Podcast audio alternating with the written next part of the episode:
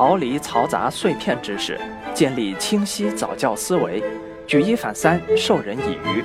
我是朝哥，欢迎收听原创系列讲座《给父母的五分钟极简早教课》。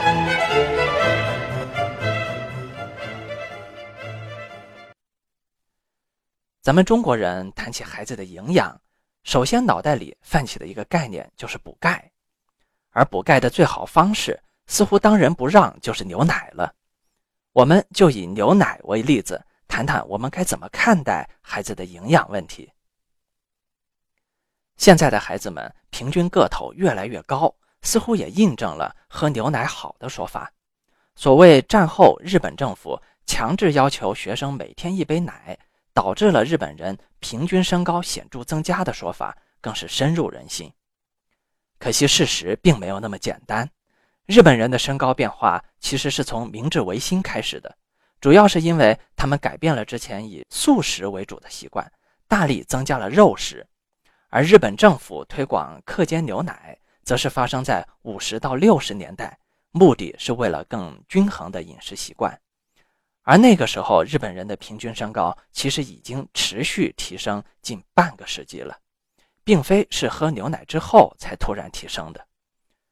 日本著名生理学家石河利宽说：“日本人身高增长加速的首要原因是重视营养均衡，而并非仅仅是一杯牛奶。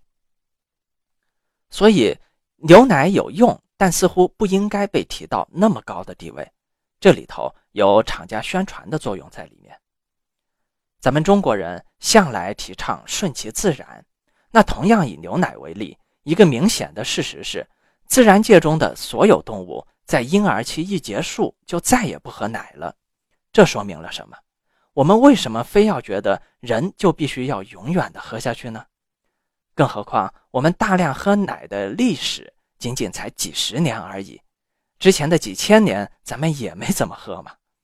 当然，我对于这个事情，并不是说坚持喝或者不喝的观点哪一种就对或者错。而是说，我们应该自己去思考这个问题，完全可以根据孩子的喜好再来决定，没必要人云亦云。而且，简单的大量喝牛奶可能还有一定的健康风险，其中最典型的例子是，咱们东亚人种啊，有乳糖不耐受症的比例高达百分之十，他们对于牛奶的消化能力是很差的。甚至还会导致严重的腹泻和其他后果，所以强行推行单一的牛奶这种食品，不仅会导致特定人群肠胃不适，还有可能导致更严重的问题。所以有些营养专家会建议素食最好，有些呢又不以为然，大部分则赞同均衡饮食。而现代的基因科学家更强调不要轻易剧烈的改变家族的饮食传统。而是建议在家庭饮食传统的基础上，逐步推进饮食均衡。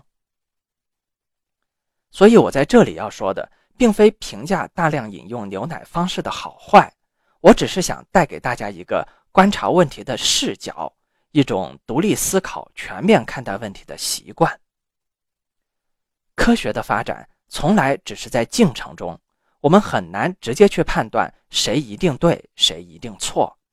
但另外一个角度可以供我们参考，一些现代病啊，比如肥胖、糖尿病、高血压等等，自然可以从饮食中找到原因。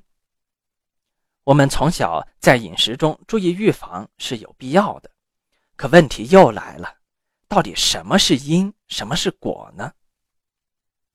在基因革命中提到，要防止胆固醇过高，并不应该拒绝。高胆固醇食品，比如蛋黄的摄入，原因是如果外部胆固醇摄入过少，反而会刺激肝脏自身主动分泌更多的胆固醇，加大了高血压的风险。更何况对于小朋友而言，胆固醇可是大脑急需的东西，对智力的影响非常明显。所以啊，我觉得我们在各种互相矛盾的流行理念中。所应采取的第一个态度应该是正常均衡就好，不要轻易的去听说什么好就特意的去补什么，因为这极有可能导致自身健康能力的削弱。这和衣服穿的太多的孩子更容易感冒是一个道理。除非某些食品已经被证明有害，或者说它是垃圾食品，才需要我们刻意避免。咱们平时只需要注意在传统家庭饮食的基础上不要偏食就好了。对于营养的基本构成，比如蛋白质、纤维、脂肪等的理解，我相信大家的看法差别不是太大，也很方便查阅相关资料。但谈到维生素和微量元素，则因为有市场诱导因素在里面，其实误区不少。家长们也经常被吓得一惊一乍的。那么，我们不妨接下来对维生素和微量元素稍微加深一点全面的了解。前文提到了钙，医生们也的确一直在强调我们应该多补补钙。不过啊，提出这个建议的原因却并非是为了长高。而是为了预防年纪大了之后患骨质疏松的考虑。事实上，有研究人员测试过，摄入更多钙质的孩子，其骨密度并没有什么变化，导致骨骼更强壮的原因只是运动和晒太阳而已。甚至过多摄入奶制品会导致人体主动从尿液排出钙质，反而吸收不到了。所以，喜欢喝的多喝点。不喜欢的那就少喝，多吃豆制品、蔬菜之类的来补充钙质也没有问题。当然也要记得多晒晒太阳，促进身体产生维生素 D，以利于钙质的吸收。铁的作用经常被低估，事实上，缺铁不仅影响造血，还可能导致将来的学习障碍。不过，同样的，正常的蔬菜、肉类也足够补充了。顺便说一句。婴儿为什么不能直接喝牛奶，而应该喝母乳或者配方奶粉呢？其中一个重要的原因就是牛奶中的铁含量是不足的。另一种微量元素碘也是一样，缺乏碘不仅影响甲状腺，还会导致智力缺陷。所以某些地区食盐会加碘，可是并不是每个地区都需要加。不缺碘的地区也去加碘，反而有损健康。所以，同样不能盲目的听说点好就去主动加。含锌制品是很多厂家重要的利润来源，锌也的确很重要，对于消化道非常好。不过，无论是鱼肉还是豆类、全麦、坚果，我们有太多的渠道补充足够的锌了。真正需要补锌的，只是那些不爱肉食、只吃素的孩子而已。自然也不是人人都需要额外的补，而摄入过量的钠，比如食品过咸，会损害肾脏，所以吃东西清淡点是应该的。腌腊制品不仅钠过多，还会有其他的非健康物质，建议还是尽量少吃，偶尔调调味就可以了。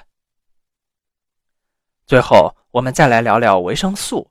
维生素的作用，我想就不用说的太多，大家都知道非常重要。但有几个小小的提醒可以给到大家。首先，我们需要注意的是，几乎所有的维生素都是可以从食物中摄取的。如果家庭饮食没有太大问题，也不是处于怀孕等特殊时期，我们是没必要刻意去额外补充的。如果家庭是长期吃素的话，则各种营养可能会比较缺乏，比如锌、钙、维生素 B 十二等等，建议适当补充。而吃肉多、吃素少的孩子要注意是否缺乏叶酸和维生素 E。另一个需要注意的是，大剂量的维生素会直接对身体造成严重损害，也会遏制身体很多体内维生素的自我合成。我们一定要尽量避免，不要弄巧成拙。我们还是那个观点：如果家庭饮食很用心、很合理，孩子、大人也很健康。那么就不要乱补各种营养素了。如果你觉得对某种营养素比较担心，我建议在听取了医生的建议后再进行补充，而且必须是去找真正懂这些的专业医生，不要人云亦云。别人的实际情况永远会与你不同。如果有条件的话，做一些基因检测，据说很有参考意义。不过我了解不多，大家可以自行判断。好，关于营养的概论，咱们就聊到这里。